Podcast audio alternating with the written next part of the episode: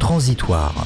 Derrière cette appellation un peu rugueuse se cache en plein cœur de Paris un ancien couvent transformé en centre d'hébergement, une gare routière abandonnée dans le downtown montréalais, occupée par des coursiers à vélo, des commerces à Bordeaux ou à Pointe-aux-Trembles où l'on peut tester son activité pour pas cher le temps d'une saison.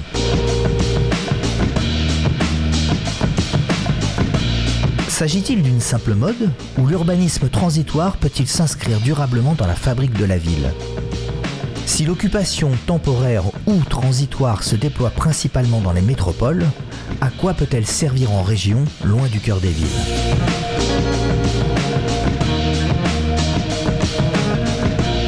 C'est un regard croisé que nous vous proposons, celui de deux structures spécialisées dans ce domaine.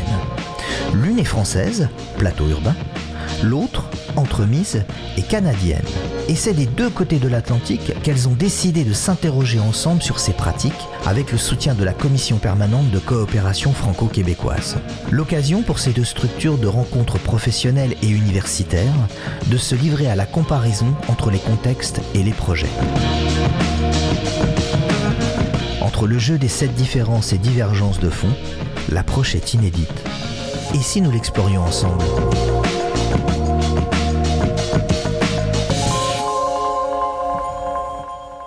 Bonjour à toutes et à tous et merci à l'équipe de la radio Cause Commune de nous accueillir pour cette émission consacrée à l'urbanisme temporaire autour d'une étude croisée entre la France et le Québec.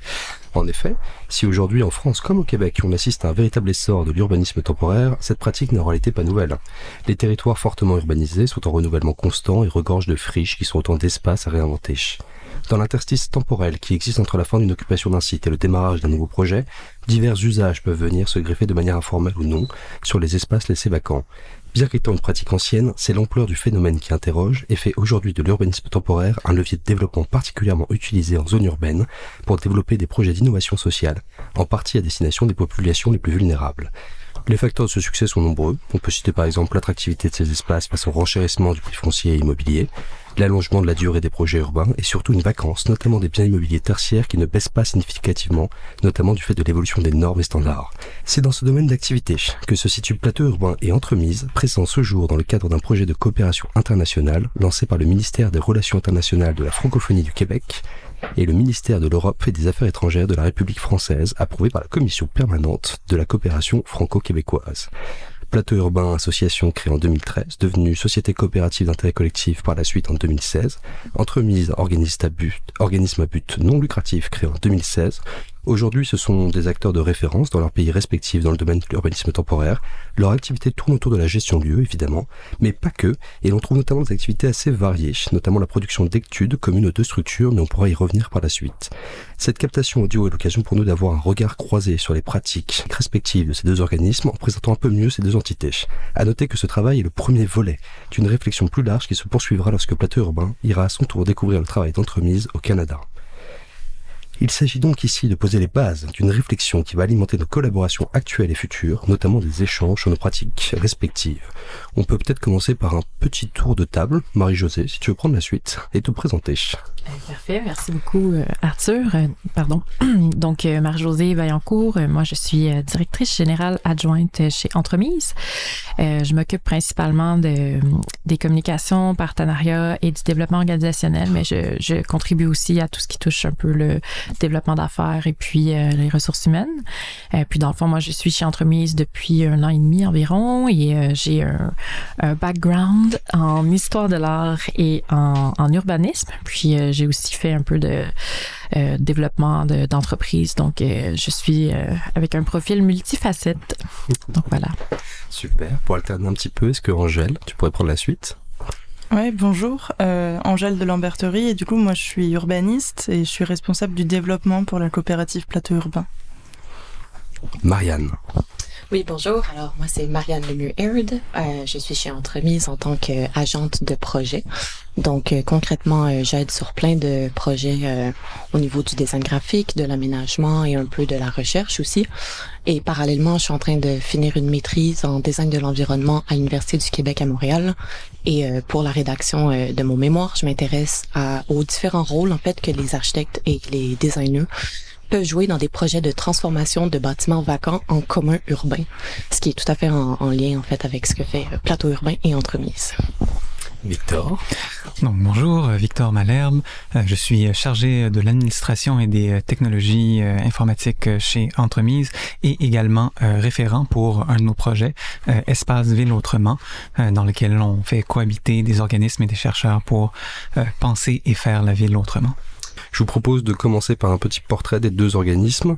Sinon, on peut commencer effectivement par entremise. Je ne sais pas si Marie-Josée... Ouais. Euh, donc, le pourquoi de l'urbanisme transitoire euh, chez Entremise, en fait, euh, pour une petite mise en contexte, parce qu'on sait que nos publics cibles aujourd'hui, ce sont euh, la France et le Québec. Euh, en fait, au Québec, vers les années 2015, mais avant aussi, il y avait cette réalité-là, mais 2015-2016, il y a eu plusieurs bâtiments patrimoniaux vacants ou sous-utilisés qui ont brûlé. Donc, on avait perdu un grand héritage au sein de la métropole québécoise. Et donc ça, ça a été euh, un, enjeu qui a fait soulever certaines sensibilités euh, euh, dans la société civile et auprès des professionnels en architecture et en aménagement. Euh, aussi, entremise, c'est euh, le résultat d'une réflexion sur la, la, problématique de la vacance immobilière. Puis, dans le fond, euh, euh, c'est devenu en fait le, la, comment dire, la réunion de quatre professionnels qui se sont réunis, euh, de, professionnels du milieu de l'aménagement, du design thinking, de l'architecture, spécialisés en conservation du patrimoine, qui se sont réunis puis finalement ont appliqué dans le cadre d'un concours de façon spontanée euh, et ont proposé le concept de entremise qui est de connecter les personnes sans espace aux espaces sans personnes. Euh, puis dans le fond, dans le but là, de, par exemple, offrir des espaces abordables pour les artistes, les entrepreneurs et tout ça.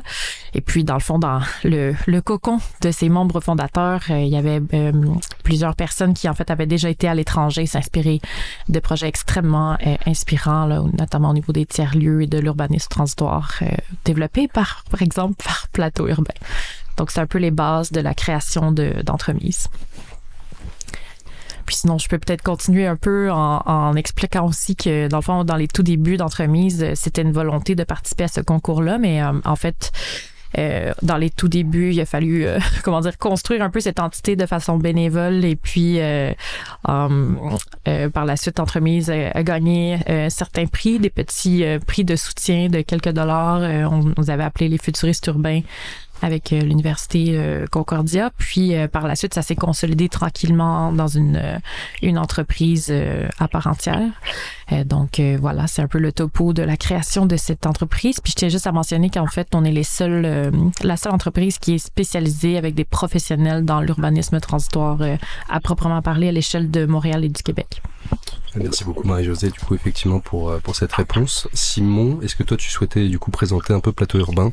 Euh, Présentation générale, enfin c'est pourquoi Plateau Urbain finalement? Quel constat Quel euh, quel fait de société, quel besoin euh, as-tu voulu euh, peut-être as-tu auquel as-tu voulu apporter une réponse euh, en créant en créant cette cette entité?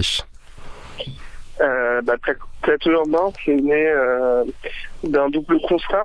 Euh, en 2012, j'étais euh, chargé d'études chez un conseiller en immobilier responsable de l'analyse de l'offre de bureaux euh, en Ile-de-France, à Lyon et à Marseille. Et, euh, et d'un constat en fait d'une vacance structurelle, c'est-à-dire qu'en gros, euh, il y a 3,6 millions de bureaux euh, qui étaient vacants en Ile-de-France. 3,6 millions de mètres carrés de bureaux qui étaient vacants en Ile-de-France et euh, un taux d'écoulement, c'est-à-dire le nombre de mètres carrés de bureaux qui étaient loués par an, euh, qui ne permettait pas en fait euh, de vider ce stock qui se reconstitue au rythme de livraison. Donc très concrètement, c'est y allait avoir entre 2 et 3 millions de mètres carrés qui allaient toujours rester vides en Ile-de-France. Donc pour moi, ça a représenté vraiment une forme de gâchis, cette vacance d'usage des espaces, et un terrain de jeu, d'expérimentation qui me paraissait très fort. De l'autre côté, riche de, de mes expériences, de mes balades, et aussi de, voilà, de la connaissance des, des initiatives euh, expérimentales comme le 6D, euh, je voyais qu'en fait, il y avait euh, que des initiatives ponctuelles qui se lançaient et finalement, il n'y avait pas une utilisation systématique de cette vacance euh, pour en fait euh, de loyer et pouvoir mettre à disposition des espaces à des prix abordables à des structures qui en avaient besoin.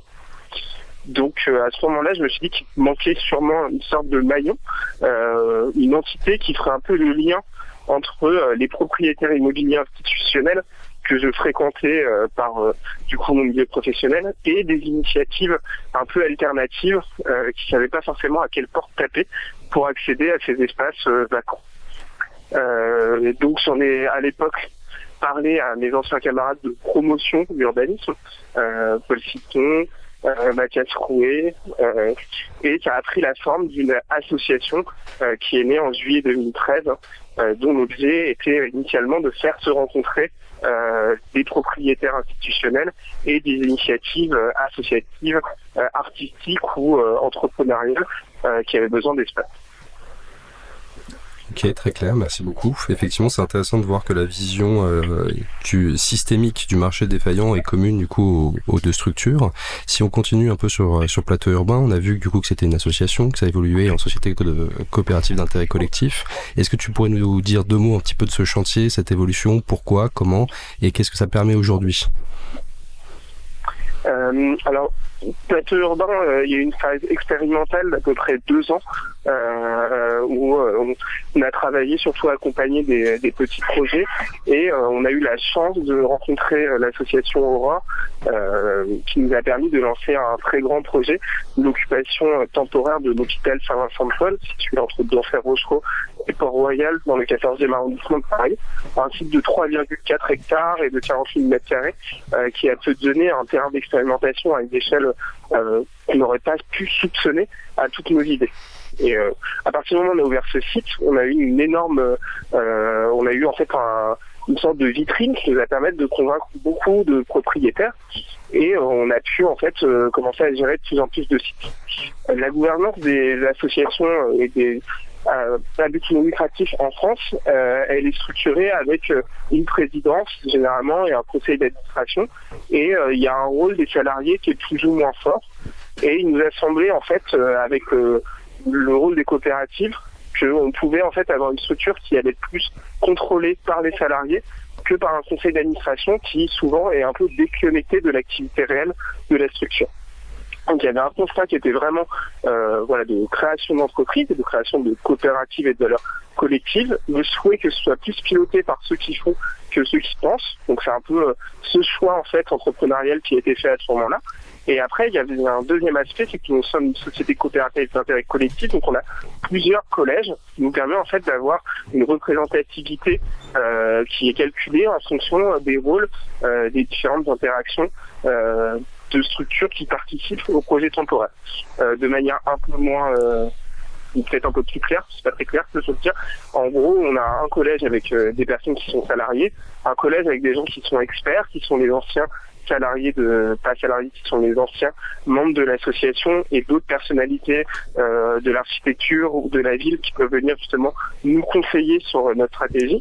On a des bénéficiaires qui vont être les structures euh, partenaires qui exercent euh, leur activité parfois exactement la même que la nôtre mais sur d'autres territoires comme l'agence Cœur Calaire à Toulouse, comme Comuna en Belgique. Et on va avoir un collège soutien financier euh, qui va nous permettre de euh, capitaliser la structure afin d'assurer un financement de, de nos projets et euh, de mettre en sécurité la trésorerie de Plateau Urbain pour pouvoir avoir une continuité plus forte dans le salariat et des ensembles des, des, personnes qui travaillent dans le projet. Il, y a un, autre aspect un peu juridique sur le choix d'un format entrepreneurial, c'est qu'en fait, on statut urbain a un statut d'agence immobilière, euh, ce qui lui permet d'être reconnu euh, dans la profession et aussi euh, de pouvoir agir sur tous les aspects bah, de commercialisation de la ville et de gestion, qui rentrent en fait dans le cadre d'une réglementation qui, qui, qui est des métiers réglementés en France. Peut-être pour finir avec cette question, effectivement, tu as évoqué du coup ces différents collèges. Est-ce que ça se traduit par une gouvernance partagée au sein de la coopérative? Euh, au niveau de la gouvernance euh, de la coopérative, il y a euh, une assemblée générale annuelle qui fonctionne avec des avec ces différents collèges qui ont en fait des pouvoirs pondérés. Donc c'est une personne ou une entité, une voix pondérée par le poids du collège de vote. donc là en fait ça a plutôt voté les grandes décisions, les comptes, des changements taxitaires, etc. Ensuite, a un événement qui est plus salarial, qui est, qui est en fait un ou deux séminaires annuels où là on fonctionne avec euh, tout, euh, des pratiques d'intelligence collective visant à faire euh, remonter les idées de tout à chacun pour euh, construire une sorte de stratégie de développement, qu'elle soit à l'échelle des projets qu'on va pouvoir sortir ou de la vision interne qu'on a de, des nouvelles organisations, comment on doit fonctionner, etc. Et puis surtout, souvent se remettre en question, essayer de, de réajuster le tir, que ce soit sur la vision des ressources humaines ou de la communication ou des projets qu'on a envie de sortir.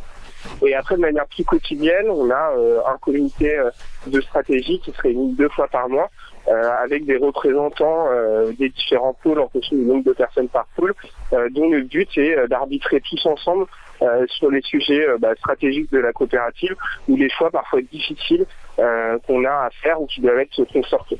On essaye d'appliquer de plus en plus les nouvelles théories des organisations, notamment celle de Frédéric Laloux, en essayant d'avoir en fait euh, pas forcément quelque chose de complètement horizontal, mais du coup euh, d'avoir euh, un espèce de système où plus la décision va être importante et capitale, puis finalement elle est partagée au plus grand nombre afin d'avoir en fait une transparence la plus forte possible des décisions. Après tout est toujours perfectible. On a aussi notre ordre du jour qui est ouvert et les réunions euh, auxquelles les personnes peuvent assister. Donc on essaie de vraiment casser euh, la culture un peu du secret des décisions et d'essayer de ne pas avoir le pouvoir qui soit caché et euh, plutôt d'avoir en fait quelque chose qui soit vraiment le plus visible possible euh, mais tout en gardant un peu de fluidité dans la prise de décision. Merci beaucoup Simon pour ces, précisions. Je me tourne maintenant vers euh, Marie-Josée. Entremise, vous êtes un organisme à but non lucratif. Pour euh, nos auditeurs, je pense que si tu as le temps de redétailler un petit peu ce que c'était, du coup comment ça marche du coup d'un point de vue juridique, notamment au Québec, euh, nous, serons, nous sommes preneurs. Oui, euh, avec plaisir. En fait, euh, un organisme à but non lucratif, c'est une des formes juridiques qu'une entreprise peut avoir au Québec. ça peut être aussi une Inc. ou incorporée, donc entreprise privée. Ça peut être aussi une coopérative de travail où là, c'est vraiment spécifique, où en fait l'effort est dirigé autour des travailleurs dans la coopérative, tandis qu'un OBNL, en fait, c'est une entreprise qui va miser sur sa mission. Donc, tous les, toutes les activités, les, les, la planification, planification stratégique, pardon, euh, les projets, les, les, actions qui seront faits au sein de cette entreprise euh, seront toujours en lien avec la mission. Euh, il y a une autre nomination qui est, avec laquelle vous êtes aussi familière, mais c'est pas la nomination juridique, mais on se définit aussi comme étant une entreprise d'économie sociale ou entreprise d'économie sociale et solidaire. Donc, les ESS, de ce que j'ai compris. Euh, puis voilà, donc au niveau juridique, ça c'est la forme de entremise. Après, euh, au niveau de la forme à l'interne, nous on est des, euh, en fait, il y a un conseil d'administration qui est le, la haute instance tributaire ou responsable de l'ensemble des activités de, l'entreprise, mais c'est vraiment plus au niveau de l'administration, l'engagement auprès des, des clients, contrats, etc. Après, dans le, les opérations, c'est vraiment la direction générale là, qui endosse la responsabilité, notamment avec la signature des contrats, etc. Mais le conseil d'administration est vraiment la, haute sphère de, de, gestion et de gouvernance de notre organisme. Puis en fait, euh, euh, si par exemple il y a des problèmes à l'interne, euh, que ce soit au niveau de, des ressources humaines ou de la planification stratégique, c'est vraiment le, le conseil d'administration qui a un dernier droit de regard. Et puis en fait, nous, dans notre, en fait, dans les formes au Québec, tu peux avoir plusieurs types de, de, de formes d'organismes à but non lucratif, puis c'est vraiment les règlements généraux qui vont définir les particularités de chaque organisme. Nous, on est euh, membres employés, euh, on a aussi des membres euh, euh partenaires, puis on a euh, les, les administrateurs. En fait, on peut avoir jusqu'à huit administrateurs actuellement sur notre conseil d'administration et puis incluant le, le directeur général qui n'a pas le, aucun droit de vote. Donc, il peut être là dans les discussions. Puis justement, c'est lui qui connaît euh, le mieux les dossiers. Euh, c'est le directeur général d'entremise qui fait évidemment partie du coup du conseil d'administration, mais qui n'a pas le droit de vote à ce conseil. Exactement. Exactement. Donc, il y a une certaine forme de, de protection au niveau de l'éthique, puis de toute cette dynamique de, de gouvernance et de, de, de, prise de décision euh, à travers ça. Puis euh, euh, à l'interne, en fait, on a développé, juste pour comparer un peu avec Plateau Urbain, Entremise, on est une équipe de six six personnes et demie, sept personnes, comparativement à Plateau Urbain, je pense que vous êtes... Euh, oui, qui est une équipe plus nombreuse. Enfin, on était six il n'y a pas si longtemps encore, mais qui a grossi extrêmement vite. Et aujourd'hui, du coup, on est autour de 45. Voilà. et nous, avec notre petite équipe, on a créé ce qu'on appelle un comité exécutif. Donc, le comité exécutif, c'est quatre membres, dont euh, euh, mon collègue directeur au, au projet, moi-même, le directeur général, ainsi que mon collègue chargé de l'administration. Et puis, dans le fond, nous, on est responsable de la, comment dire, le développement de l'entreprise, le développement d'affaires, euh, la saine administration des finances, etc. Puis par la suite, les membres, les autres membres, collègues, que ce soit chargés de projet, agents de projet, référents ou référentes, euh, font partie de, de l'entreprise, mais c'est pas euh, les discussions opérationnelles principales vont se faire avec le comité exécutif. Par la suite, on essaie quand même d'intégrer l'ensemble des membres dans certains, certaines activités, notamment euh, des rencontres de planification stratégique. Puis on fait aussi des euh, parfois des euh, tipsy.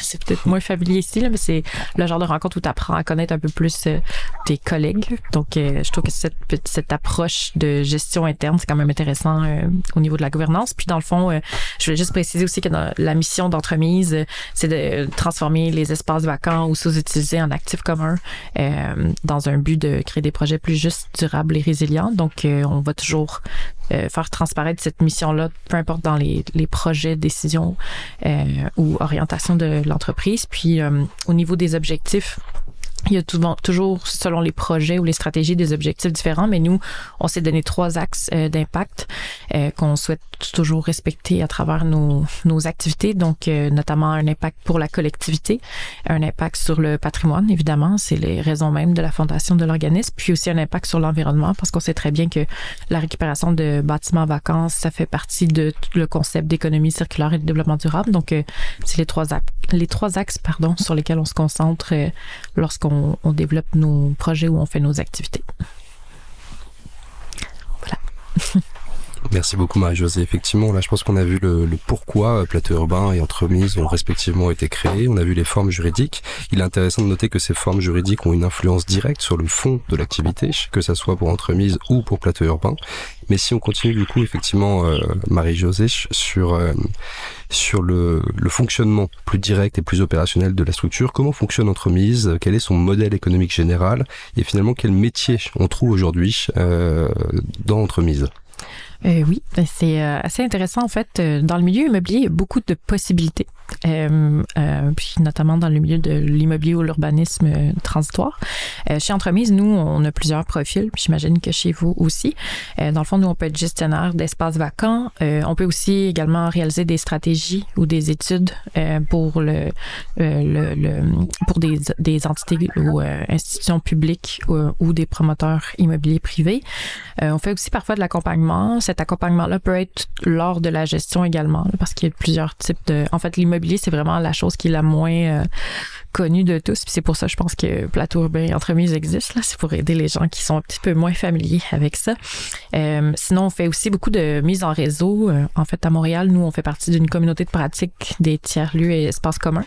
Puis on s'entraide à travers des, des rencontres thématiques, notamment avec sur les questions financières, la question de gouvernance, etc. Euh, on est aussi dans un regroupement qui vient tout juste d'être créé, puis on participe activement au comité de pilotage qui s'appelle le regroupement des entreprises en économie sociale et solidaire euh, en aménagement, l'ESA. Euh, donc c'est ça, on participe beaucoup à ce type euh, d'activité-là. Euh, sinon, on partage aussi beaucoup sur la pratique parce qu'on est un peu un mouton noir dans la province québécoise. Il n'y a pas beaucoup de, de, En fait, on est les seuls à, à faire la promotion de l'urbanisme transitoire euh, ou à le comprendre, en fait, de, de la façon dont, nous, l'avons euh, appris à travers nos différentes expériences. Puis, euh, sinon, on fait beaucoup de représentation puis de sensibilisation, notamment à travers la réalisation de mémoires pour des consultations citoyennes, de la relation de presse et aussi de la relation avec les élus. Et euh, ça va continuer. On vous le souhaite en tout cas. Euh, Simon, du coup, j'aimerais te retourner à la question, effectivement, sur, euh, sur, à propos de Plateau Urbain. Comment, comment fonctionne Plateau Urbain de manière générale? Quel métier on y trouve? Et quel est finalement le modèle économique général de la structure? Euh, alors, Plateau Urbain, on a un métier principal, c'est la conception, l'animation, la gestion de ce qu'on pourrait appeler sorte de tiers-lieu temporaire et solidaire. Donc, c'est-à-dire qu'on va analyser un bâtiment, ce qu'on peut faire devant, euh, définir un modèle économique. Euh, on va ensuite utiliser une plateforme euh, web qu'on a développée en 2013 qui permet de faire des appels à candidature afin de sélectionner des porteurs de projets qui, sont, qui, ont vraiment besoin d'avoir des espaces pour pouvoir travailler. parfois, ces projets-là sont aussi construits en miroir de la présence d'hébergements d'urgence ou qui du coup nous permettent de créer des lits. ça, on va dire que c'est vraiment 70% de notre activité. C'est vraiment la création, la gestion et l'animation de lieux. Euh, après, on a un deuxième métier euh, qui va être le conseil. Euh, donc là, l'idée, ça va être de pouvoir accompagner les propriétaires plutôt que privés dans la réflexion quant à l'utilisation et la faisabilité d'une occupation temporaire, que ce soit à l'échelle d'un bâtiment, parce que c'est faisable, pas faisable, ou après à des échelles un peu plus petites, comme celle d'une métropole. Donc on, on assiste par exemple la métropole de Lille euh, dans sa stratégie euh, d'urbanisme transitoire. ça veut dire quoi? C'est euh, identifier un certain nombre de sites pour savoir lesquels sont faisables à activer, lesquels il faut activer en, premier, et quelles thématiques peuvent être développées sur quelle parcelle afin de soutenir telle ou telle orientation de développement économique ou de, développement de l'agriculture urbaine ou plein de thématiques comme ça qui nécessitent des terrains d'expérimentation. Ensuite, pour euh, que tout ça fonctionne, euh, il, faut, trouver des bâtiments et euh, développer des partenariats et des projets. On a une équipe de développement dont l'objet est justement d'aller dénicher ces bâtiments, d'aller trouver aussi des partenaires pour pouvoir les faire vivre. Que ce soit au niveau de partenariats avec parfois des incubateurs, avec des structures de, métiers d'art, etc., ou avec des structures d'hébergement d'urgence, pour euh, avoir en fait euh, les bonnes composantes qui va permettre la naissance et la lieu. Euh, et aussi, on a du coup désormais à, peu près 40 des fonctions de support qui vont permettre en fait de soutenir l'activité de la coopérative, que, ce soit sur la du comptable ou financier, et qui vont nous permettre d'assurer une croissance et une vie interne dans, dans, dans la structure qui soit la plus intéressante possible. Ok, merci beaucoup, euh, merci beaucoup Simon. Euh, je vais m'adresser du coup maintenant. Ah oui, pardon. on a une dernière activité euh, qui est parfois dans la gestion animation des lieux, la mise à disposition de nos espaces pour des activités événementielles comme la mode ou parfois en fait spectacles qui viennent compléter en fait l'ensemble du modèle de plateforme. Très clair. Merci beaucoup Simon du coup pour ces, différentes euh, ces différentes précisions. Euh, j'aimerais m'adresser du coup à toi Angèle du coup qui est euh, plutôt dans le enfin qui est au pôle développement du coup de plateau urbain. C'est pour savoir du coup aujourd'hui finalement est-ce que sommairement tu arriverais à nous présenter un peu les différents projets du coup dont s'occupe plateau urbain? J'imagine que c'est un peu compliqué de tous les détailler mais voilà avoir peut-être une petite cartographie un peu un peu globale un peu générale du coup les activités de la coopérative et surtout les types d'occupants qu'on trouve dans ces lieux. Alors aujourd'hui, du coup, Plateau Urbain, euh, on a un peu plus de 15 projets en gestion euh, à Paris, dans le Grand Paris, dans la région Île-de-France, deux à Lyon, un à Marseille. Donc c'est des, euh, des, projets de tiers-lieux solidaires et temporaires, comme le disait Simon. ces différents projets, ils se tiennent dans enfin dans des bâtiments donc euh, qui sont temporairement désaffectés ou en attente de réhabilitation ou en tout cas euh, qui euh, qui ont été partiellement abandonnés. ils accueillent aujourd'hui un peu plus de 900 structures euh, et ces structures-là, du coup, c'est des acteurs qui n'ont pas accès au marché immobilier classique, mais dont l'utilité sociale, culturelle euh, dans nos villes n'est plus à prouver. Donc, euh, c'est notamment des acteurs culturels, des artistes, notamment des artisans, des acteurs de l'économie sociale et solidaire, des associations. Euh, notamment beaucoup du monde de la solidarité, comme le disait Simon, euh, des associations opératrices d'hébergement d'urgence, d'accueil de jour, de bagagerie solidaire, de distribution alimentaire, etc. Et donc l'idée, c'est vraiment de travailler avec toute cette diversité d'acteurs, de les accueillir, euh, de les faire se rencontrer, de créer des liens entre les différents publics, Euh, pour ça, on fonctionne euh, notamment grâce à des appels à candidature qui sont donc, euh, enfin, qui suivent la logique de la programmation ouverte, c'est-à-dire qu'on raisonne un peu par l'absurde. On va pas commencer par programmer en chambre un programme quand on a une potentialité d'occupation sur un bâtiment, mais on va plutôt décider, enfin, ce, qui techniquement n'est pas possible, et ensuite laisser le champ ouvert aux acteurs qui sont effectivement présents euh, dans, les, enfin, dans le quartier, sur les territoires.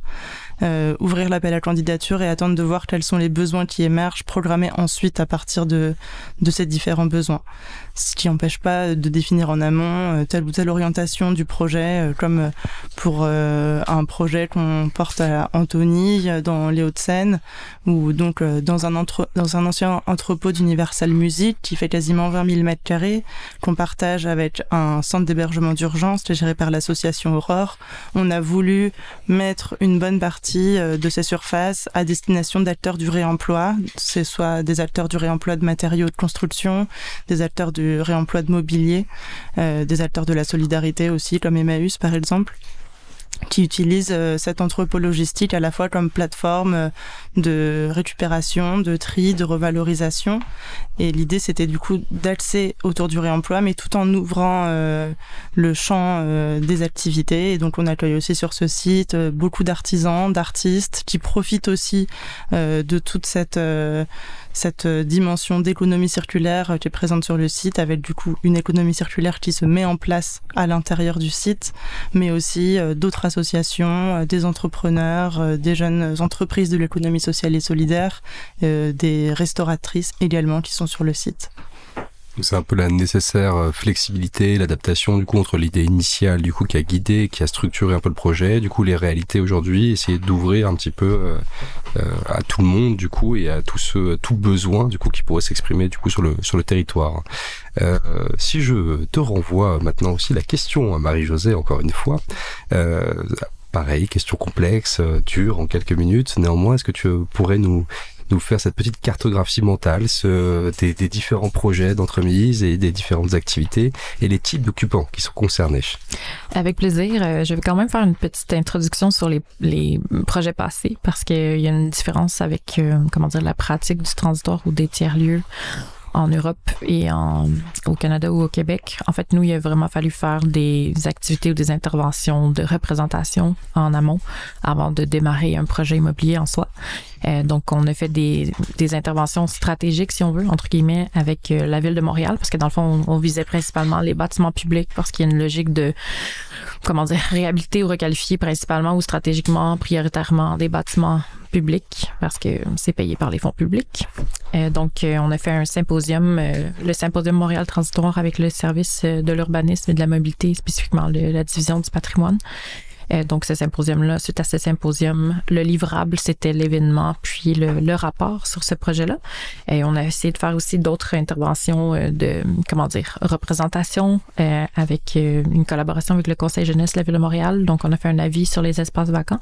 Ce document-là, c'est un des documents forts sur l'information sur la vacance, puis les stratégies à adopter, que ce soit dans les espaces publics ou les projets immobiliers. Fait que ça, c'était un de nos autres projets de tentative de sensibilisation auprès des instances publiques de la société civile. Euh, par la suite, on n'avait pas encore fait euh, un projet, donc on faisait des études euh, de faisabilité transitoire. Puis en parallèle, on a démarré notre premier projet pilote avec la ville de Montréal qui s'appelle le projet Young en 2017. Puis ce projet-là nous a permis de bâtir la boîte à outils d'entremise et notamment aussi avec des discussions et des échanges avec Plateau Urbain à l'époque, puis Comuna aussi. Et puis, d'enfant, suite à ce projet pilote. Pour préciser, effectivement, euh, tu, tu parles de Comuna qui sont, euh, nous, en plateau urbain, du coup, entremises, on se rend compte un peu dans ce, le cadre de cette coopération franco-québécoise. Mais nous avons aussi d'autres cousins éloignés un peu partout mhm. dans le monde, d'autres Comuna. On les salue. euh, en Belgique. Oui. On les salue. Euh, puis ça, suite à, au projet pilote du projet Young et quelques études en parallèle, euh, c'est là qu'on, en fait, on a aussi essayé euh, les concours d'architecture, quelque chose que je crois que Plateau Urbain font moins souvent. mais c'est ça, on a participé à certains concours d'architecture qui sont des projets en soi, notamment C40, puis un concours avec le pôle Vaudreuil-Dorion, qui est une, une ville dans la province du Québec. Puis c'est ça. Puis par la suite, on a aussi participé, comme je vous dis, on fait beaucoup de sensibilisation. On a fait des mémoires sur des thématiques comme les locaux commerciaux vacants, puis les ensembles industriels d'intérêt patrimonial. puis c'est ça, dans le fond, au niveau des projets concrets de gestion immobilière, actuellement, on a trois sites, on a trois projets qui sont un projet où on est autopromoteur qui s'appelle Courte Pointe. Courte Pointe, c'est un hub, euh, on peut l'appeler comme ça, c'est un hub commercial, entrepreneurial ou socioculturel où on retrouve euh, des entrepreneurs, majoritairement des femmes ou en fait complètement des femmes, euh, puis des organismes communautaires des, et, et des artistes du quartier. Dans le fond, c'est dans le, secteur de Rivière-des-Prés, Pointe-aux-Trembles, qui est un arrondissement de la ville de Montréal. Donc, au niveau des occupants, c'est vraiment plus un, un hub commercial entrepreneurial. Du coup, euh, ce public féminin, du coup, il a été décidé en amont ou de fait, en fait, c'était la majorité des, euh, des, candidatures. Je ne sais pas d'ailleurs comment ça s'est. Ça s'est fait de, de, par, par euh, comment dire. En fait, il n'y a pas eu de, détermination de sélection de, de, femmes entrepreneurs, mais en fait, c'est seulement le, fruit du hasard. Donc, euh, c'est quand même intéressant. Très intéressant. Effectivement, il, doit y avoir peut-être pas mal de synergies, du coup, qui vont, qui vont se créer entre ces différents occupants. Oui, oui, des synergies, effectivement. Euh, la solidarité féminine était au rendez-vous. Et puis sinon, dans le fond, les deux autres projets, si, euh, si j'ai encore les trois autres projets en fait d'opération. Donc, on a la cité des hospitalières où là, c'est vraiment une, une stratégie immobilière on mise sur le transitoire pour requalifier un ensemble conventuel euh, de 40 000 pieds carrés. Euh, je ne pourrais pas vous dire en mètres carrés, je, je m'excuse, mais vous pourrez chercher sur votre cellulaire en écoutant notre échange. Euh, mais c'est beaucoup, beaucoup, beaucoup de mètres carrés, juste pour dire. Et puis dans le fond, c'est la stratégie, elle est elle est, euh, comment dire, assez particulière parce que c'est une stratégie qui est développée dans un ensemble euh, euh, patrimonial qui, comment dire, a des lignes directrices qui ont été signées dans l'entente de, d'acquisition entre la ville et les religieuses hospitalières de Saint-Joseph. ici, on a un collègue qui a cherché l'information pour nous. Euh, sinon, dans le fond, pour le dernier projet, on a Espace Ville Autrement, qui est un projet en partenariat avec l'Université du Québec à Montréal. C'est comme disait mon collègue euh, euh, Victor tout à l'heure lorsqu'il s'est présenté, c'est un, espace de travail et de partage entre les, les professionnels en aménagement et les chercheurs pour faire penser la ville autrement.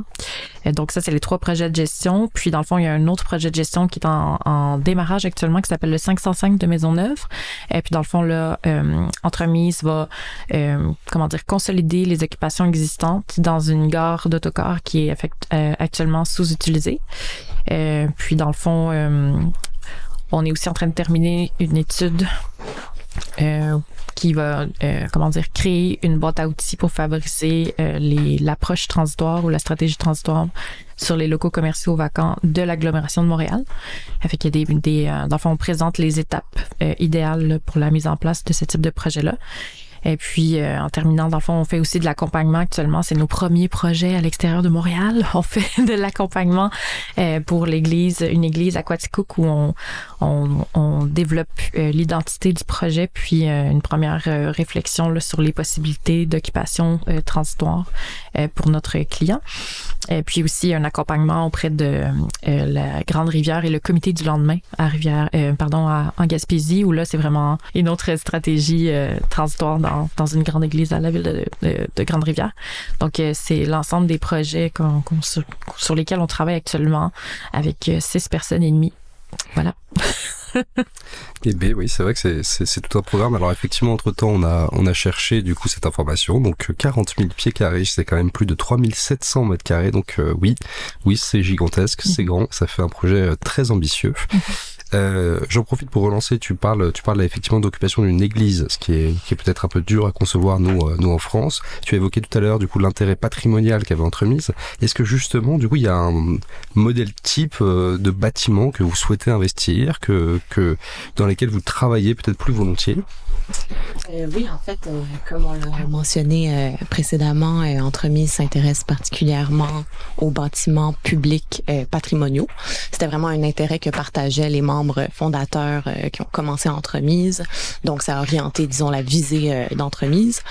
Et en fait, ce qui est le plus important, c'est que pour nous, l'urbanisme transitoire, c'est vraiment un outil qui permet la, la conservation euh, du patrimoine et qui est un outil qui est, qui est plus flexible, qui est souvent moins coûteux et qui est souvent plus rapide que les méthodes conventionnelles et qui permet aussi de faire des, des projets à visée sociale. Donc pour nous, c'est très intéressant. Euh, aussi, les bâtiments qu'on choisit, ben, il faut que ce soit des bâtiments qui sont assez grands, euh, parce qu'en fait, euh, entremise comme plateau urbain, je pense, euh, on pense que pour qu'un projet fonctionne, il faut qu'il y ait euh, la présence d'un référent sur place. un référent, en fait, c'est une personne qui va coordonner le projet sur les lieux. C'est une forme de, de, de, permanence, en fait. Et ça va permettre de créer des synergies entre les occupants et entre le projet et le quartier environnant. Et euh, cette, cette superficie va justement permettre de créer un écosystème entre les occupants qui occupent euh, nos bâtiments. Et ça va permettre aussi d'avoir possiblement un impact qui va être structurant sur, euh, sur le quartier. Et sinon, on a aussi certaines typologies de bâtiments qui nous intéressent beaucoup. Comme on l'a mentionné, on s'intéresse énormément aux églises. Euh, au Québec, on a énormément d'églises qui, euh, qui perdent un peu leur fonction première. Et donc, Entremise, en ce moment, se questionne à savoir comment est-ce qu'on peut donner une, une, nouvelle fonction à ces bâtiments euh, qui euh, parsèment, en fait, vraiment presque l'entièreté du territoire. Euh, on s'intéresse aussi aux ensembles conventuels. Euh, la Cité des Hospitalières, c'est un ensemble conventuel. Et euh, on s'intéresse aussi aux locaux commerciaux vacants. Montréal, comme plusieurs autres grandes villes, a un assez haut taux de, de, vacances dans les locaux commerciaux sur certaines de ses artères. Donc encore là, Entremise s'intéresse à savoir est-ce que l'urbanisme transitoire peut être un outil pour essayer de, de revitaliser ces secteurs. Et on a fait une étude, comme Marie-Josée l'a mentionné, pour la ville de Montréal pour voir comment est-ce que ça pourrait être possible. Et Courte Pointe, c'est un projet qui expérimente un peu sur ce sujet-là. Euh, sinon, on s'intéresse aussi aux euh, ensembles industriels patrimoniaux. On n'a pas encore eu l'opportunité de faire un projet euh, dans ce type euh, de bâtiment, mais ça pourrait être quelque chose qui nous intéresse dans le futur. Et bien sûr, on serait prêt à élargir euh, notre champ d'intervention, mais pour l'instant, c'est là-dessus qu'on se concentre. Merci beaucoup Marianne. Effectivement, côté plateau urbain, quand on entend tes, tes propos, je pense qu'on pense au, au couvent Ray, qui est euh, l'un des l'un des projets, euh, des récents projets du coup qu'on qu'on a pu qu'on a pu récupérer. Mais euh, Angèle, est-ce que pour toi, du coup, ce couvent, si peut-être pour en dire un ou deux mots, mais est-ce qu'il te paraît représentatif euh, des différents bâtiments qu'on va chercher à investir? Est-ce qu'il te paraît euh, est-ce qu'il te paraît euh, commun et quel type de bâtiment on va on va on va chercher à investir finalement? Alors on investit euh, tout un, enfin tout un large panel de types de bâtiments euh, quand ils peuvent nous permettre euh, d'accueillir toutes les personnes et activités qui trouvent pas leur place euh, dans, dans le marché immobilier et qui du coup sont exclus euh, de l'accès à des locaux euh, en ville, que ce soit pour habiter ou pour travailler. Et globalement, on essaye, enfin ça nous permet aussi d'initier une réflexion sur la manière de repenser plein d'objets urbains dont on hérite. Et donc c'est tout un, enfin toute une grande diversité de typologies. Ça peut être à la fois des immeubles de bureaux, donc vraiment des immeubles tertiaires ça peut être aussi des locaux commerciaux euh, que nous, on va euh, réemployer euh, soit en galerie artistique pour accueillir des expositions, soit en boutique qui réunit des créateurs, des artisans, soit pour installer des jeunes commerces qui se lancent ou des commerces qui proposent de de réinterroger un peu la manière dont on consomme, euh, avec notamment des acteurs du réemploi qui sont aussi installés dans ces différents locaux commerciaux. Ça peut être euh, des équipements publics, comme ça a été le cas euh, notamment dans l'ancien hôpital Saint-Vincent-de-Paul avec le projet des grands voisins. Ça peut aussi être des bâtiments patrimoniaux un peu plus atypiques, mais qui sont quand même nombreux sur le territoire, comme le projet que tu mentionnais, Arthur, du village Reil, qui est donc un projet qu'on a développé dans un couvent un ancien couvent qui se situe dans le 14e arrondissement de Paris, près du, près du parc Montsouris, et euh, dans lequel euh, on accueille aujourd'hui euh, une soixantaine de d'artistes, d'artisans, de jeunes entreprises, d'associations, dont l'association Aurore et l'association Caracol qui respectivement gèrent un centre d'hébergement d'urgence qui accueille 60 jeunes hommes et femmes et une colocation solidaire et multiculturelle euh, qui est gérée par l'association Caracol et qui accueille euh, neuf euh, personnes, dont quatre personnes réfugiées. Euh, justement, effectivement, bah, c'est super que tu, tu, mentionnes du coup ce, ce projet. J'allais te, te, demander du coup un peu parce que là du coup on a une vision peut-être plus globale des types de projets que vont euh, sur lesquels vont travailler entremises respectivement plateaux euh, et plateaux urbains dans leurs pays respectifs. Néanmoins, est-ce qu'on pourrait avec peut-être un exemple à l'appui et donc là dans ce cas-là peut-être ce, ce, couvent, ce, ce, projet de Ray, essayer d'avoir une explication plus claire d'un modèle d'affaires, d'un projet précisément. Comment fonctionne, du coup, comment est-ce qu'on construit un modèle économique côté plateau urbain? Bah, je vais prendre l'exemple euh, du couvent euh, du, du projet Village Ray dans ce cas. Euh, nous, on va raisonner vraiment au réel. Donc, c'est-à-dire qu'on considère que les bâtiments qui sont temporairement vacants, ils sont aussi temporairement sortis du marché immobilier. Et donc, on va essayer d'expérimenter à l'échelle 1 ce que pourrait être la ville sans, euh, sans la rente foncière, globalement. Et donc, en se disant qu'ils sont euh, extraits du marché immobilier, euh, que de toute façon, ils ont temporairement perdu leur valeur marchande, on va proposer des projets sans loyer versés aux propriétaires et donc où les redevances d'occupation correspondent strictement aux charges du projet. Donc ces charges de projet, c'est à la fois euh, tous les investissements, donc les travaux pour la remise aux normes des bâtiments. Donc dans le cas du village Ray, euh, il a fallu euh, faire quelques travaux de remise aux normes, notamment autour de la sécurité incendie, parce que comme je le disais, on mêle à la fois des activités d'habitation et de l'activité. il y a eu quelques travaux aussi d'aménagement pour voilà avoir un site plus accueillant et pour euh, les différents publics euh, qui le fréquentent. Euh, il y a eu, il y a également dans les charges les charges d'exploitation du site, donc c'est tous les contrats de fluide, l'eau, l'électricité, internet, etc.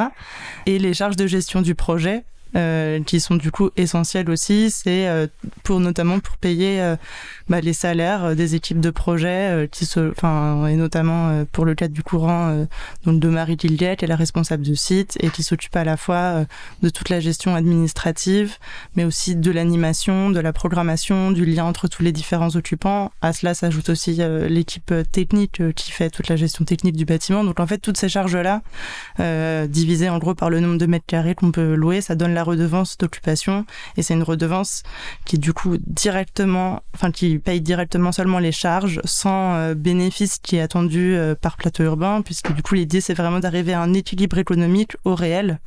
Euh, voilà et dans le dans le cadre du projet du couvent on est aussi soutenu par la région Île-de-France qui a contribué aux investissements de ce projet et par le propriétaire INLI qui donc fait partie du groupe Action Logement et qui a aussi contribué à à ce projet euh, grâce à un soutien financier.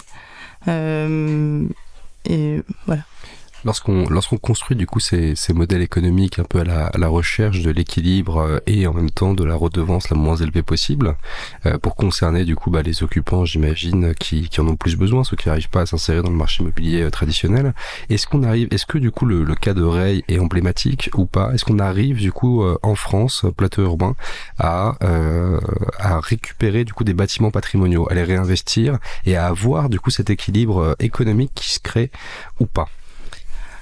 Bah, ça va vraiment dépendre euh, du type de bâtiment, de l'état dans lequel il se trouve. Sur des bâtiments euh, tertiaires, donc des bâtiments de bureaux en bon état, globalement, euh, on va réussir à tendre carrément vers l'autofinancement et à équilibrer le projet avec les simples redevances, donc qui sont des contributions aux charges.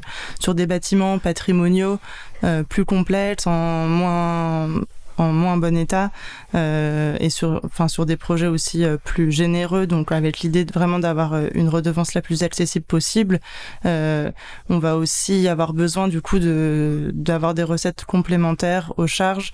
Je peux prendre l'exemple de de ben de Ray où il y a du coup une contribution à la fois publique et du propriétaire.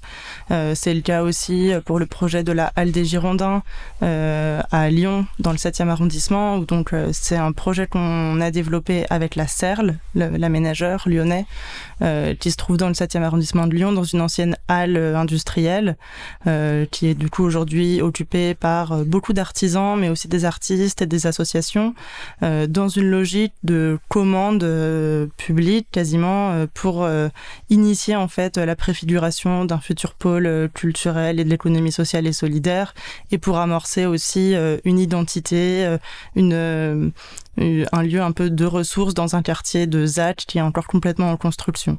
Donc cette logique aussi de préfiguration, d'amorcer des usages, etc., elle, elle a aussi un, un coût où du coup il y a une contribution en fait de plus en plus souvent et qui est vraiment nécessaire d'acteurs publics à ces projets-là quand ils peuvent pas s'autofinancer.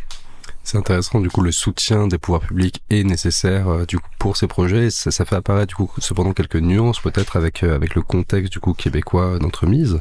Et si on en profite pour retraverser euh, l'Atlantique, vous entremise, est-ce que vous pourriez nous présenter justement un petit peu le, le modèle classique peut-être d'un projet, si vous en avez un?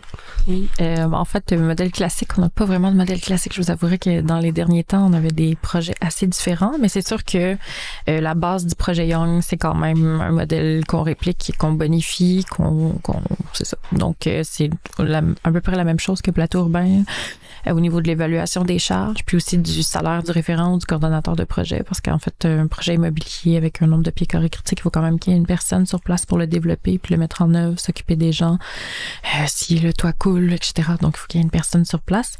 Donc c'est vraiment au niveau des charges, électricité,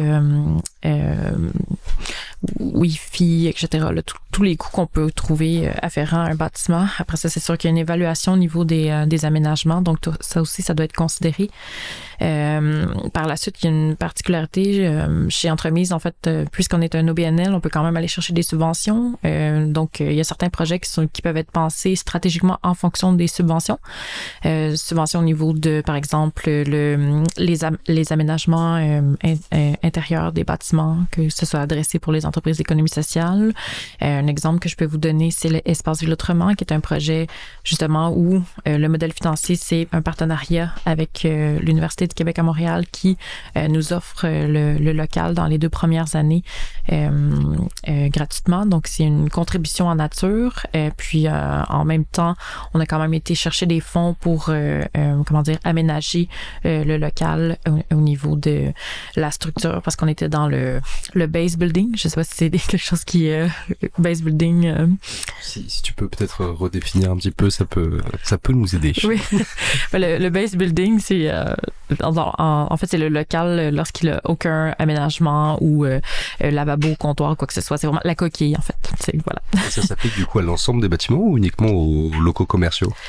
En fait, ça peut s'appliquer à n'importe quel bâtiment. C'est juste lorsque tu vas louer un local, quand tu discutes avec le propriétaire, ça va être la notion de laisser le local avec le local coquille ou sinon aménagé.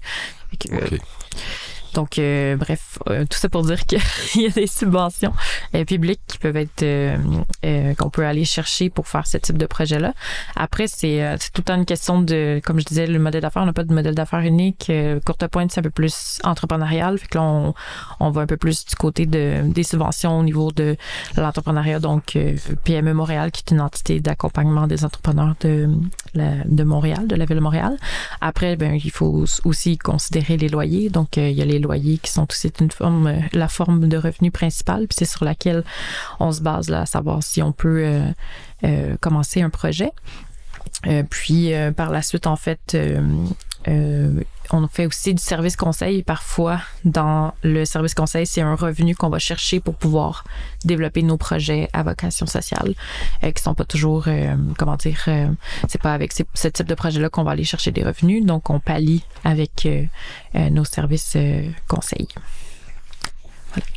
Merci beaucoup. Euh, peut-être petit point, là ça nous a permis d'y voir peut-être un peu plus clair sur euh, sur les modèles et les méthodologies du coup appliquées par Plateau Urbain et euh, entremise de manière générale.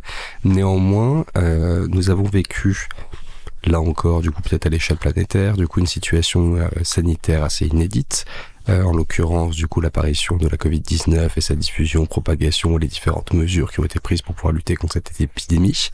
Quel impact finalement cette crise a eu peut-être sur vos structures respectives, euh, tant en interne qu'en externe, sur les différents marchés, sur vos activités? Peut-être Victor, si, si tu peux nous en dire deux mots pour entremise Certainement. Euh, donc bien sûr, euh, la pandémie a eu un impact quand même majeur sur sur entremise à plusieurs niveaux.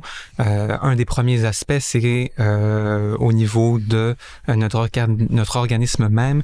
Euh, ça a amené beaucoup d'incertitudes. Donc euh, là, on a quand même, on commence à avoir un petit peu de recul, mais euh, au tout début, euh, première vague et tout ça, c'était quand même très difficile d'évaluer qu'est-ce qui nous attendait et ça a amené quand même des dissensions au niveau de de l'équipe sur quelle était la meilleure stratégie à adopter pour faire face à cette crise-là. et ça a amené une réorganisation interne et ça implique quand même beaucoup d'énergie, beaucoup de temps et donc c'est venu quand même taxer un petit peu nos, euh, nos ressources, nos ressources humaines. Euh, et euh, pourquoi est-ce qu'on a on a cette euh, cette nécessité là bon de de, de s'ajuster. Euh, c'était parce que euh, bien sûr le confinement amenait la fermeture temporaire de certains projets a retardé certains contrats par exemple. Donc si on est dans une période où on ne peut pas où on n'a pas la garantie de pouvoir commencer à accueillir le public ben, c'est pas si intéressant là de venir et envoyer de, de signer un contrat pour de l'occupation transitoire euh, on a pu quand même, pendant cette période-là, euh, continuer sur certains de nos euh, contrats de service conseil.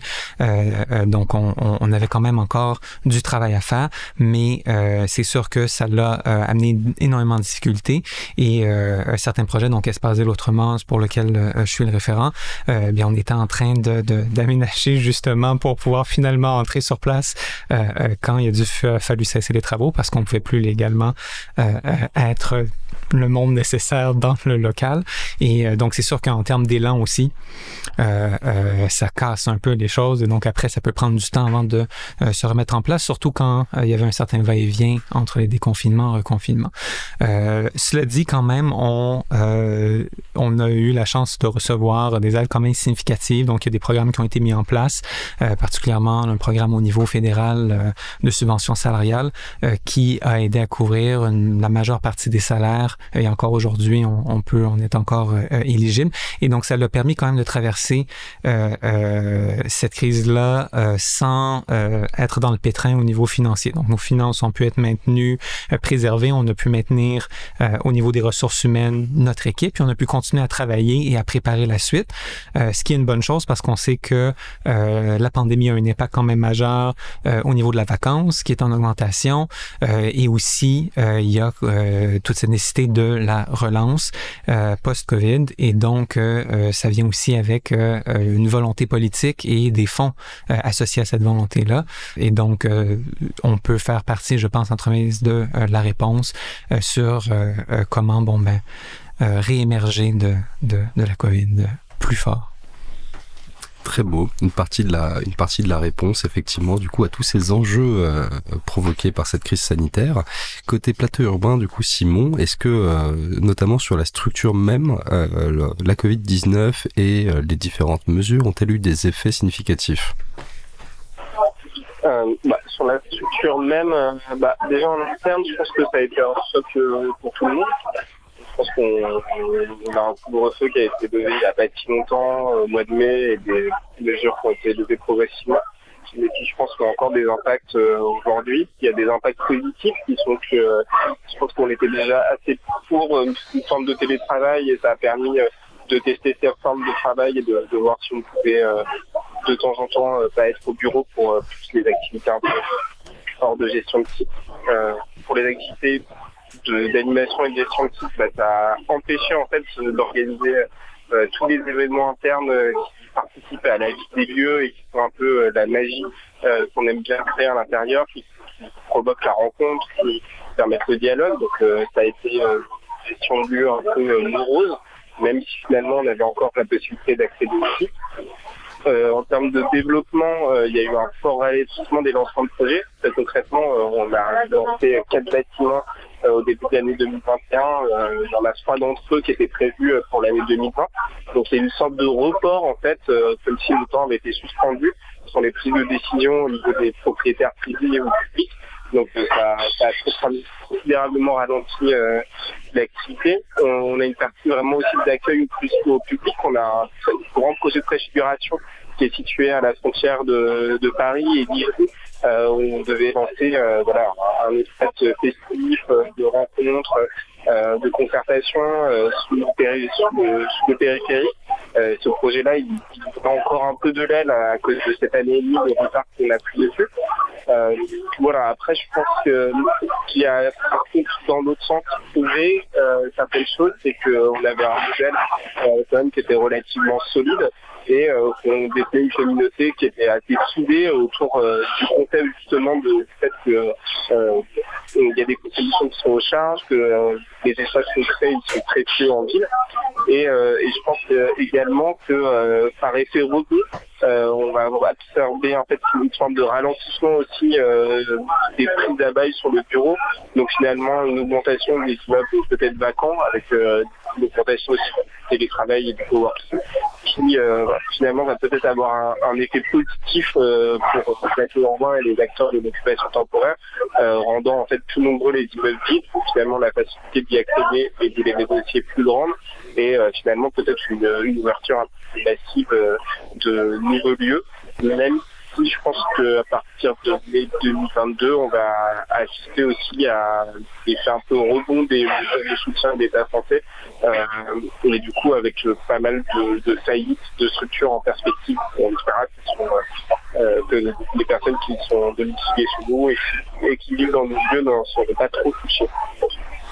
Bon, on espère effectivement qu'on aura cette résilience face à ces, perspectives pas toujours joyeuses. Euh, merci beaucoup Simon. De ton côté, toi Angèle, du coup qui est au développement directement, est-ce que tu aurais d'autres choses peut-être à ajouter un petit peu sur les impacts sur le marché immobilier de manière générale et les activités de la coopérative? Bah, sur les activités de la coopérative, comme Simon euh, a dit, ça les a affectés, mais ça les a aussi transformés. Enfin, donc, euh, si la programmation, en gros, culturelle et événementielle euh, s'est beaucoup arrêtée, elle n'a pas complètement cessé. Il y a eu des expositions qui ont été diffusées de manière virtuelle depuis la galerie de l'espace Voltaire dans le 11e arrondissement.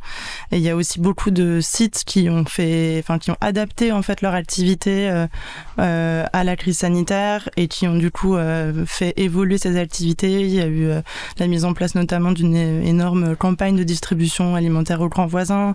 Il y a eu beaucoup d'artisans qui se sont euh, reconvertis dans la fabrication de masques et de visières, enfin de différents équipements de protection euh, sanitaire, ce qui a aussi renforcé, enfin, je pense de manière générale, la visibilité de l'utilité de ces différents lieux.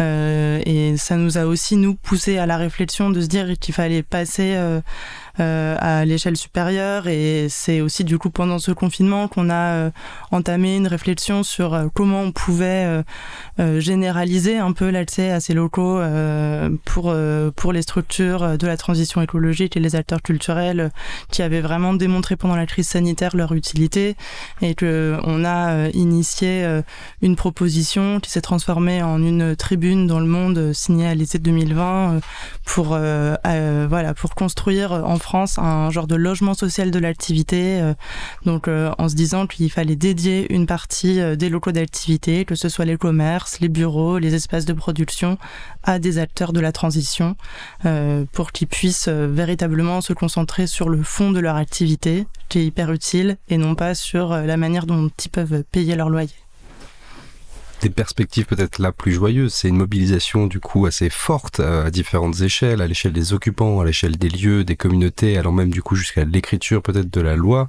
Et quand Victor, tu parlais effectivement d'être partie de la solution, ça peut en faire partie. Ça, ça fait en tout cas, euh, c'est partie prenante de ce processus.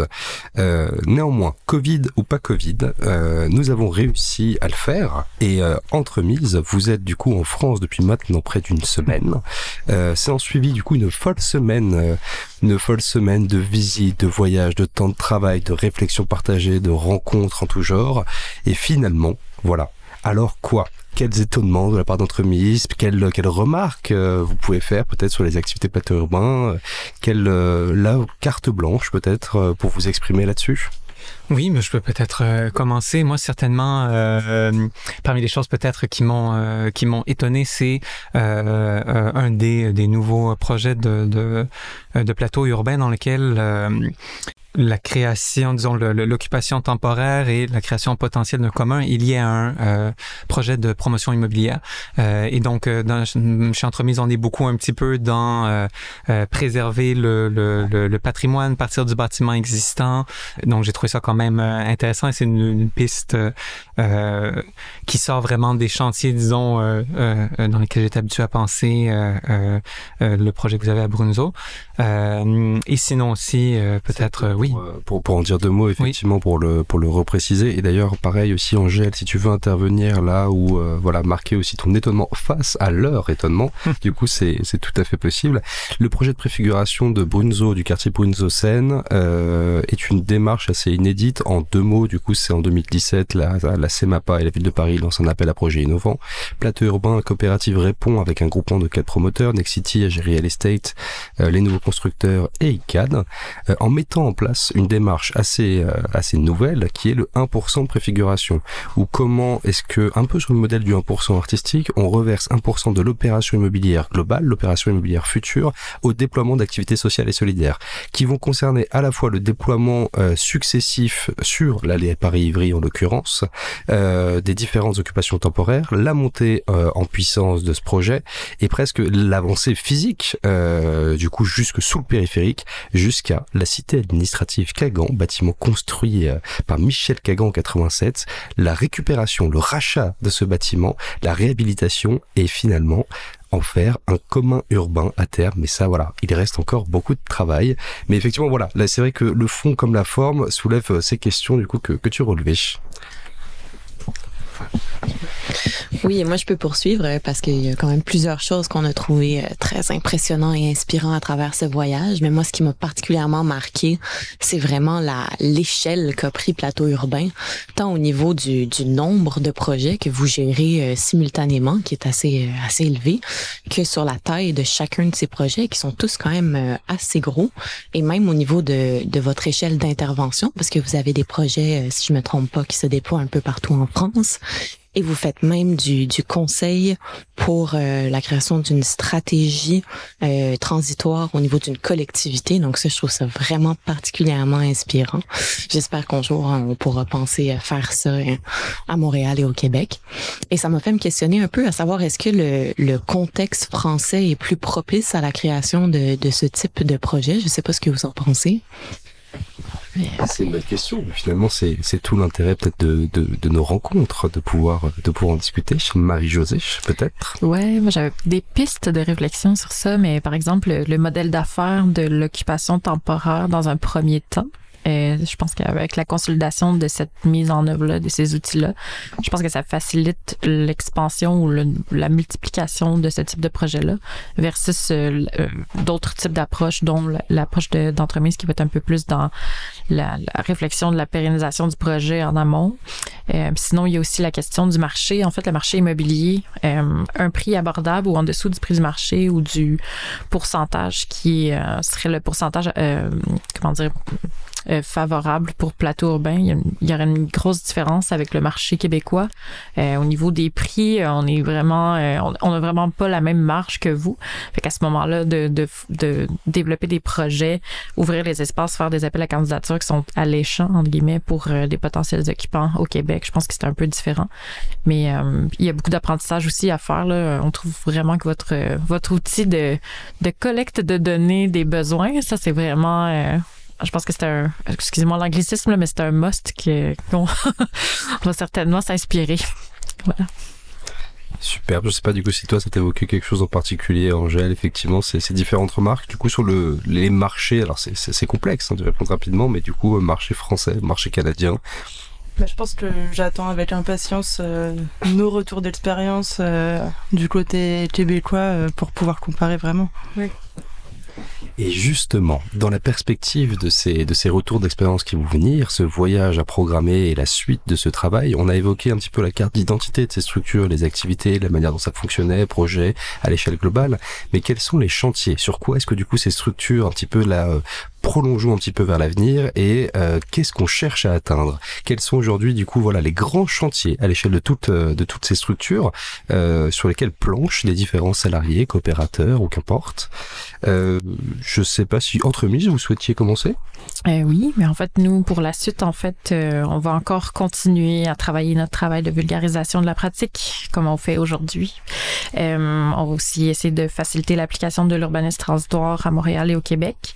Euh, un autre chantier qui nous tient vraiment à cœur, c'est de développer de nouveaux projets à l'échelle du Québec et de continuer le développement d'affaires et de, de partenariats justement à cette échelle québécoise. Euh, on travaille très fort pour ça. Je pense que l'avenir euh, euh, va être lumineuse sur ce point. sinon, on souhaiterait aussi éventuellement faire notre première acquisition parce qu'actuellement, on est toujours dans le modèle locataire sous locataire. Donc, on aurait aimé, en fait, on souhaite d'ici les trois prochaines années faire la première acquisition d'un bâtiment avec entremise. Puis justement, passer à travers ce processus-là, ça va pouvoir nous aider aussi à accompagner d'autres entités éventuellement si, si elles ou ils souhaitent faire eux également l'acquisition des bâtiments sur lesquels on va travailler. Euh, puis sinon, dans le fond, euh, on souhaite aussi mettre en place euh, des pratiques émergentes et innovantes en acquisition, notamment la fiducie d'utilité sociale. Puis je laisserai peut-être mon collègue Victor nous en dire un peu plus sur cette stratégie immobilière. Alors Victor, si tu pouvais apporter peut-être un tout petit mot d'explication sur ce que sont les, les fiducies. Oui, donc les fiducies d'utilité sociale, c'est un outil très intéressant qui est quand même relativement récent au Québec. Donc c'est arrivé euh, au Code civil en 1994 et euh, euh, c'est une forme juridique en fait qu'on pourrait dire qu'elle crée en presque un, bien sans propriétaire. Et, donc qu'est-ce que ça veut dire? Ça veut dire qu'on se retrouve avec en quelque sorte un, commun, un bien qui sert un, un, objectif qui est souvent d'utilité sociale. donc c'est vraiment un patrimoine d'affectation euh, plutôt que de servir seulement à être exploité économiquement pour générer des, revenus au maximum. Et donc, cette formule est intéressante parce qu'elle a certaines caractéristiques comme le fait qu'elle puisse être perpétuelle, contrairement par exemple à des bails par amphithéose, et que elle est quand même assez euh, flexible euh, euh, et euh, donc voilà on peut se retrouver, on se retrouve avec un conseil de fiduciaire euh, qui va de façon bénévole s'assurer que le, le, bien reste cohérent avec la, la, la mission qu'on lui a accordée au début dans une forme qui est quand même protégée au niveau juridique. Et donc ça prend un juge vraiment pour changer la mission qu'on a donnée à la fiducie. Contrairement par exemple là si on met ça sous un organisme euh, non lucratif, une simple résolution du conseil d'administration pourrait changer la mission, par exemple. Euh, euh, et donc, si on veut vraiment penser dans le long terme, créer des communs qui vont avoir des chances de survivre et de se projeter dans l'avenir pour vraiment créer un bien commun et que la plus-value qu'on crée dans nos projets reste au service du bien commun, c'est vraiment une formule qui est intéressante et c'est quelque chose qu'on aimerait tester sur le terrain parce qu'ils sont peu, encore peu utilisés. Et alors pour mieux comprendre, est-ce qu'il y a des, différences majeures ou au contraire des similitudes entre euh, ces fiducies que tu évoques? Est-ce qu'on connaît peut-être un peu plus en France ce que sont les community land trust ou euh, ce qu'on appelle nous les organismes fonciers solidaires? Oui, donc je suis moins euh, euh, familier avec les community euh, land trust, mais il y a définitivement des, des, des similitudes. je pense que la, si je me trompe pas, la fiducie d'utilité sociale est peut-être un petit peu plus flexible sur qu'est-ce qui peut faire partie du patrimoine. Donc ça peut être vraiment n'importe quel type de patrimoine, matériel ou immatériel, et donc ça amène énormément de, de, de flexibilité. et oui, ça pourrait être utilisé pour protéger, par exemple, euh, land, de, de protéger de la terre, euh, mais euh, toutes sortes d'autres choses. Et on peut aussi utiliser des techniques comme la séparation. Euh, euh, par exemple, on pourrait imaginer euh, dans un de nos projets garder le tréfonds dans une fiducie d'utilité sociale et, de façon à avoir un contrôle pour préserver la mission, mais d'avoir le bâtiment qui pourrait être la possession d'un organisme ou d'une structure de façon à ce qu'il soit vraiment quand même maître chez eux et qu'il peut, peut, ait la liberté de faire tout ce qu'ils aient besoin de faire. Très clair, merci beaucoup Victor du coup pour ces pour ces précisions. Euh, peut-être pour continuer du coup sur euh, sur la question, Angèle, toi au pôle développement, est-ce que tu aurais un autre regard ou un regard complémentaire sur la question? On veut continuer à, à expérimenter euh, autour de cette question de comment on arrive à réemployer euh, tous ces objets urbains dont on hérite. Euh, qui, enfin, typiquement la PADAF, c'est un, entrepôt qui a été construit pour y stocker des CD, des DVD. Donc c'est une industrie qui aura qui aura survécu 50 ans. C'est pas énorme à l'échelle de l'humanité. Et en fait, on hérite d'un entrepôt de 20 000 mètres carrés. Euh, à nous de trouver euh, des nouveaux usages euh, pour pour le réemployer. C'est on le on continue cette expérimentation sur d'autres formes architecturales et urbaines. La tour de bureau, comme le projet qu'on mène au Tour Mercurial. Aujourd'hui, on aimerait aussi essayer de travailler sur le l'objet centre commercial, qui est aussi absolument absolument partout, voilà, dans, dans toutes les villes, dans toutes les zones plus détendues et de manière générale aussi arriver à à travailler ces projets-là, le réemploi de, bâtiments euh, dans des zones plus détendues, euh, enfin dans lesquelles il y a quand même en fait des forts besoins d'accès à des locaux euh, pour des acteurs qui n'ont pas accès au marché immobilier là-bas. Et puis on veut pousser plus loin la réflexion sur donc la manière de mettre à disposition ces locaux, comme je le disais, en généralisant la mise à disposition au prix des charges ou sans loyer. Donc en fait en généralisant le fait de sortir du marché des locaux pour ces acteurs-là et donc euh, construire des communs qui soient pérennes euh, et aller plus loin aussi euh, dans la préfiguration donc en gros continuer à asseoir le fait que l'urbanisme transitoire c'est un vrai outil pour l'aménagement des espaces urbains c'est en train de le devenir et c'est vraiment enfin voilà un, un, outil qui est efficace qui permet aussi d'aider à construire des projets plus plus in situ et plus adaptés aux besoins réels des territoires. Effectivement, du coup tout ça c'est assez passionnant et après comment conclure sur ces, ces échanges qui ont été assez riches et en même temps limités dans le temps forcément du coup par euh, par ce premier volet. Euh, néanmoins, je pense qu'on a pu voir un petit peu euh, mais mieux comprendre. Je sais pas si toi Marie-Josée du coup tu voulais ajouter encore autre chose ou réagir peut-être par rapport à ça? Ah non, ça va, c'est parfait. Très bien. Euh, effectivement, je pense que là, parmi tous ces échanges, et je vous remercie euh, toutes et tous, on a pu euh, voir une meilleure compréhension de nos deux structures, de nos actions, de nos modes de fonctionnement respectifs, euh, mais en même temps aussi des petites nuances qui peuvent qui peuvent apparaître, voire des divergences, qui sont autant d'orientations stratégiques parfois différentes, mais aussi des contextes nationaux qui peuvent encourager ces nuances et ces, ces divergences. Cependant, du coup, et c'était le, le dernier mot peut-être d'Angèle qui me fait penser, on a euh, une question commune qui reste encore aujourd'hui ouverte. On a pu voir lors de la discussion d'aujourd'hui que les modèles économiques de plateau urbain comme d'entremise restent plus efficaces dans les zones de tension foncière. Mais finalement, comment intervenir euh, lorsque ce n'est pas le cas dans des espaces de faible densité? Comment donner naissance à des projets d'urbanisme solidaire lorsque euh, il n'y a pas cette pression foncière qui permet et aide à trouver cet équilibre sur le modèle économique, que ça soit du coup euh, au Québec ou euh, en France. Euh, la question reste finalement assez ouverte et pourra faire l'objet de réflexions futures. Pourquoi pas du coup l'aborder du coup lors, lors, du second volet du coup de nos réflexions. Ce travail de coopération a justement été l'occasion de se rendre compte qu'il y avait de nombreux sujets de réflexion partagés des deux côtés de l'Atlantique, des différences, contextes nationaux, orientations divergentes, mais il reste, et c'est ce qu'on retiendra je pense, un nombre incalculable de chantiers qui nous ont passionnés tout au long de cette semaine, de, cette semaine, de ces différents échanges qui vont pouvoir se poursuivre bien au-delà de euh, ce programme de coopération qu'on pourra du coup euh, voilà continuer à travailler, fluidifier nos relations et euh, alimenter, je dirais, notre imagination collective. Voilà. Merci pour tout.